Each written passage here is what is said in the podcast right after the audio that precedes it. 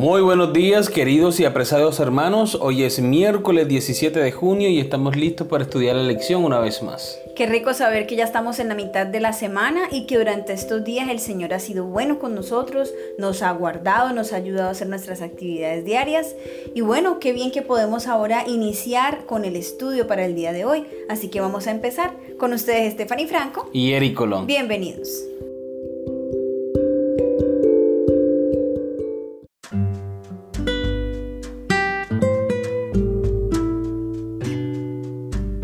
Determinación y paciencia, el título de la lección para el día de hoy. Lee Gálatas capítulo 6 versículo 9. Si bien Pablo aquí habla sobre nuestra persistencia en hacer el bien a los demás, necesitamos tener la misma actitud al ocuparnos de cuestiones difíciles. ¿Por qué la determinación y la paciencia son importantes para resolver problemas? Gálatas capítulo 6 versículo 9. No nos cansemos pues de hacer bien, porque a su tiempo segaremos si no desmayamos. ¿Por qué la determinación y la paciencia son importantes para resolver los problemas? Porque es que muchas veces nosotros no encontramos la solución en el momento. Muchas veces hay que esperar y ser pacientes.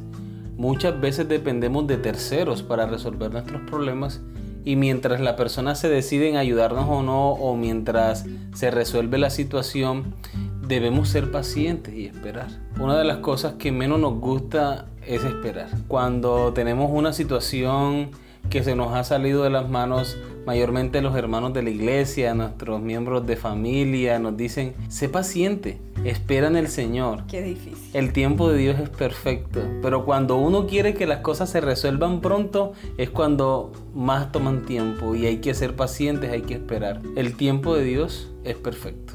Por esa razón es que ahí nos pregunta por qué la determinación y la paciencia son importantes. Y es que cuando yo estoy determinado a hacer algo, cuando realmente estoy determinado a hacer algo, yo tengo ese objetivo en mi mente y que digamos que no voy a descansar hasta obtenerlo. Entonces, en este caso, para resolver un problema, yo no voy a descansar hasta poder resolverlo, pero debo mezclar la determinación también con la paciencia, como hablaba mi esposo ahora. Se me viene el caso de Ana a la mente, mi amor. Ajá. Ana, tú sabes cuál era el problema que tenía. Sí. Ella no podía tener hijos. Exacto. Estaba resuelta, tenía una determinación, que era lo que ella quería. Voy a ponerle este asunto en las manos de Dios. Y fue al tabernáculo de oración y allá se postró, dice que lloraba con amargura, pero estaba determinada, ¿cierto? Decidida. Sí, porque muy seguramente no fue la única vez que oró. Tenía que llevar tiempo orando. Exactamente, sino que digamos que ese fue como el, el clímax, ¿cierto? De su angustia que lloró y se, se abrió delante del Señor y le rogó fervientemente para que el Señor escuchara su oración. Cuando Elí la vio y le dijo, mujer, dijere tu vino, entonces Ana le dice, pero no, yo no he bebido nada. Entonces ya Ana le explica a Elí qué es lo que está sucediendo. Entonces Elí le dice, bueno, ve en paz y que el Señor te otorgue tu petición. Y dice la Biblia que Ana en ese momento dejó de llorar, dejó de estar impaciente, intranquila. Sencillamente ella esperó en Jehová y que el Señor le iba a contestar su oración. Poco tiempo después, Ana ya había concebido un niño y no simplemente tuvo a Samuel, sino a otros hijos más. Entonces, yo pienso que lo primero es traer los problemas, las dificultades a Dios, porque a veces cometemos el error de que como seres humanos queremos solucionar nuestros problemas a, nuestro, modo. Correcto. Pero lo más importante es traerlo a las manos de Dios y que el Señor eh, nos ayude a resolverlo que nos dé claridad de pensamiento, que nos ayude a tomar las decisiones correctas para que el problema que nosotros tenemos se pueda solucionar de acuerdo a su santa y divina voluntad. Amén. Muy bien, continuamos con la lectura. Conseguir algo siempre requiere tenacidad. Lo que logramos con demasiada facilidad, a menudo lo consideramos con demasiada ligereza. Las dificultades en la Biblia nos dan la oportunidad de poner a trabajar nuestro cerebro y la determinación y la persistencia con la que buscamos una solución revelan cuán importante es el tema para nosotros. Siempre que dediquemos tiempo a estudiar la Biblia para tratar de descubrir más sobre su significado y su mensaje, es un tiempo bien invertido, Tal vez la experiencia de buscar diligentemente una respuesta en las escrituras, incluso durante mucho tiempo, será de mayor bendición que la solución al problema si finalmente lo hallamos. Al fin y al cabo, Cuando encontramos la solución a un problema acuciante, esto es muy valioso para nosotros.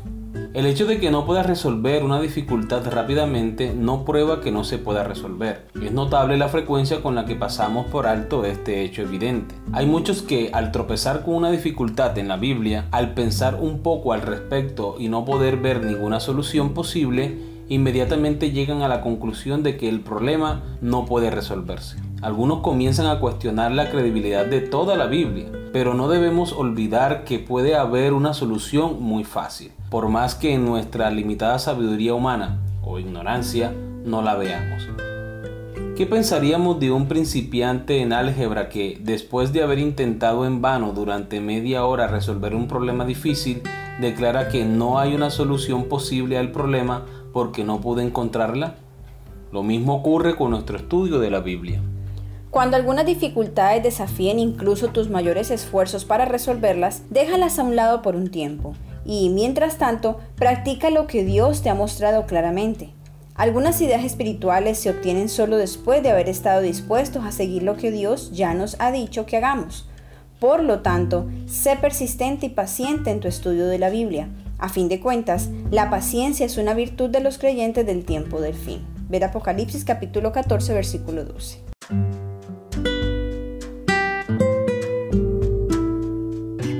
Muy bien, llegamos a la sección de la pregunta final. ¿Qué podemos aprender de otros que han estudiado pasajes bíblicos desafiantes con diligencia y paciencia?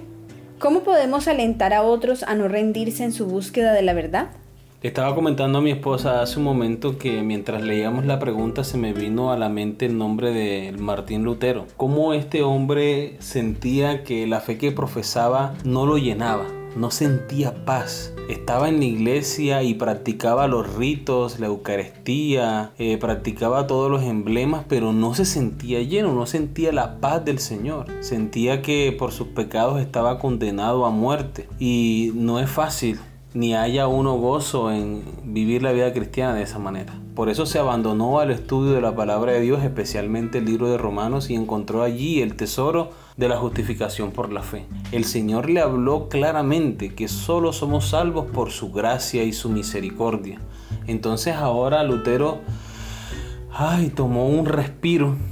Ahora sí encontró esa esperanza que él estaba buscando, encontró ese mensaje de salvación, encontró ese Dios de amor y claro, no se pudo quedar callado, compartió ese mensaje de salvación, de esperanza con todos sus contemporáneos, con todos sus coterráneos y eso hizo que muchas personas también sintieran el gozo de la salvación en sus corazones. Amén. Bien, tengo aquí un comentario, Elena de Juárez, que quiero compartir con todos ustedes. Lo encontramos en Cada día con Dios, página 41. Todos los que enseñan la palabra de Dios emprenden una tarea muy solemne y sagrada, porque al escudriñarla reciben luz y un conocimiento correcto que deben impartir con los que la ignoran.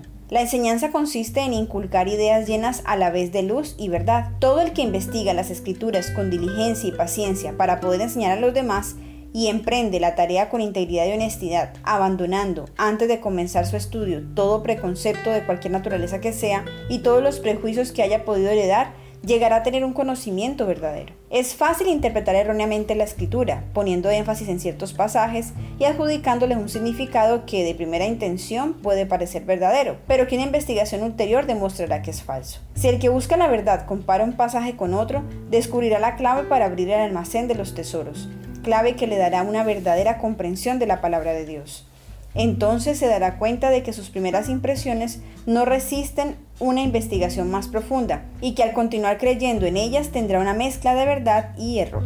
Muy bien, queridos amigos y hermanos, hemos llegado al final de nuestra lección del día de hoy. Espero que haya sido de crecimiento espiritual para cada uno de ustedes. Les esperamos mañana con una nueva lección. Dios les bendiga.